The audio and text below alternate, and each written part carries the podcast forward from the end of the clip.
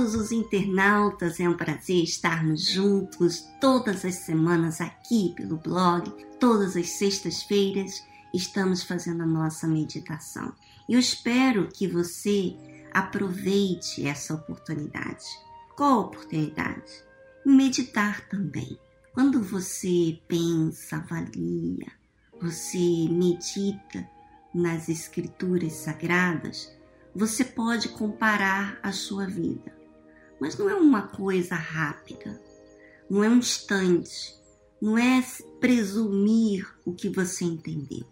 É você se esforçar a entender. É você esforçar a entender de forma prática para você, olhar para você. Bom, hoje nós vamos falar algo que quando eu li, de verdade, não deu nem para gravar esse áudio, porque falou tanto comigo. Espero que fale com você assim como o autor da fé falou comigo. Livro de Mateus, capítulo 13, versículo 34.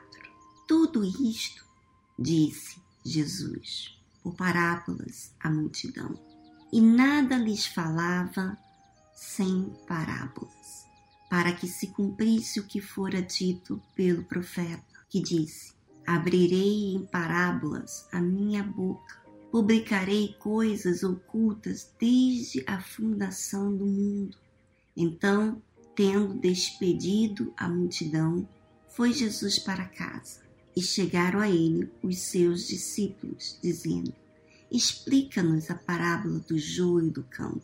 Bom, hoje nós não vamos falar sobre a explicação da parábola do joio do campo, mas nós vamos falar desses dois versículos, 34 ao 36.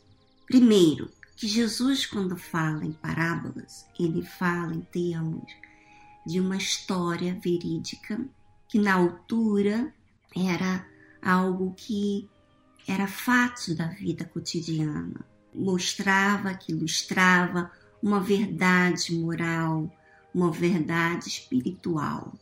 Mas muitas pessoas ficavam sem entender. Aparentemente parecia que era compreensível, mas de que forma aquilo falava com elas? Elas queriam entender como, por exemplo, os discípulos pediu Jesus que explicasse a parábola do joio do campo. Mas olha que interessante. Vamos ler do início do versículo 34. Tudo isto disse Jesus por parábola à multidão, e nada lhes falava sem parábolas, para que se cumprisse o que fora dito pelo profeta. Olha só, Jesus, ele falava por parábolas. Nada que ele falava estava à mercê da sua vontade. Nada do que ele falava estava ao que ele pensa. Nada que ele falava estava de acordo com a sua vontade. Mas era para servir. Olha que interessante. A totalidade de Jesus, quer dizer, tudo, tudo isso, disse Jesus por parábola. Tudo isso disse por parábolas, por quê? Para que se cumprisse o que fora dito pelo profeta. Olha que lindo! Jesus, ele cumpria toda a escritura. Foi dito isto pelo profeta, então eu vou cumprir o que foi dito. Isso indica para mim, isso fala comigo o seguinte, minha amiga, que os olhos, os ouvidos, a atenção dele estava voltada a tudo que ele sabia, tudo que foi escrito a respeito dele. Então ele estava voltado às escrituras. Olha que interessante, quantas vezes nós esquecemos, fazemos as coisas de acordo com a nossa vontade, com o nosso palpite. Acaba abrindo a boca para as nossas vontades. Mas veja que Jesus falava tudo por meio de parábolas, para se cumprisse. Quer dizer, para que ele cumprisse. Quer dizer, havia obediência da parte de Deus.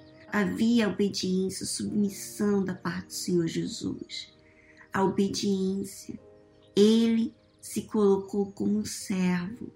Ele não se colocou como alguém que estava querendo ser servido, ser adorado. Não, ele estava ali para servir ao Pai. Minha amiga internauta, isso é muito interessante. Será que você tem observado o seu dia a dia, as suas palavras, o seu jeito, as suas escolhas, tudo para cumprir o que foi dito? Ou você está atenta às coisas que o mundo dita? O mundo dita moda, que você deve fazer a sua vontade, que você não deve se importar com o que os outros pensam de você, que Deus não existe, que se Deus existisse, ele não deixaria que você sofresse dessa forma. O mundo dita que Deus ele não se importa com você, que você deve seguir o seu coração. Muitas palavras que de forma sorrateira, através dos filmes, novelas, propagandas, menciona para que você tenha sua forma de ser, que você não precisa de, de ter identidade, não deve seguir uma orientação, obediência, que você tem que viver a vida à sua vontade, ao seu jeito, colorida, um amor colorido que você pode gostar de um, depois gostar de outro, não ter compromisso com ninguém. Sabe, muitas coisas o mundo dita. Mas o, o que está entre essas vozes que você tem ouvido? Cadê a voz de Deus? Cadê Deus? Você está aqui meditando na palavra de Deus, mas cadê a sua consideração para com Deus? Será que nós temos olhado para tudo que nós fazemos, falamos, somos, voltada ao que está escrito? É muito forte, minha amiga. Eu não sei para você, mas para mim é dizer para mim o seguinte: Viviane, fica alerta, fica perceptível para você obedecer à voz de Deus. Bom, isso aqui falou muito comigo. Eu queria aproveitar nesse momento falar com Deus. Você está disposta a falar com Deus?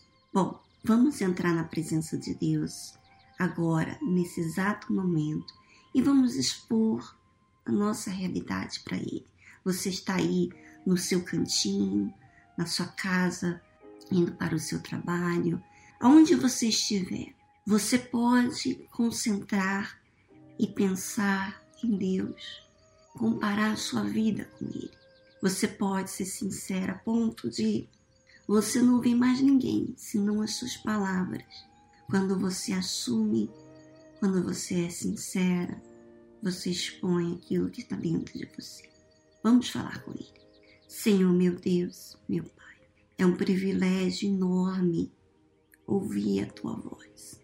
É um privilégio enorme ler a Tua palavra, porque a Tua palavra não me diz para eu viver um mundo colorido, aonde eu faço as minhas vontades e o fim delas é frustração, amargura, tristeza, agonia, desorientada, insegura, tormento.